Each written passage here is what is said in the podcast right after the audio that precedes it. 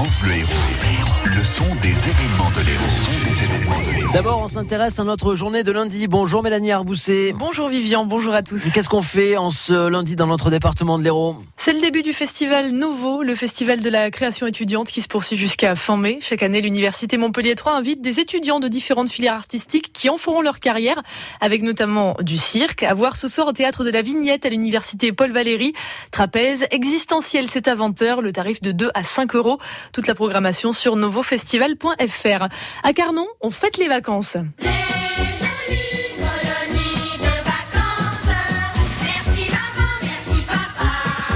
C'est le Festimum aujourd'hui, un espèce de jeu et des animations pour les 3-12 ans avec atelier de création, jeux de construction, jeux en bois et structures gonflables.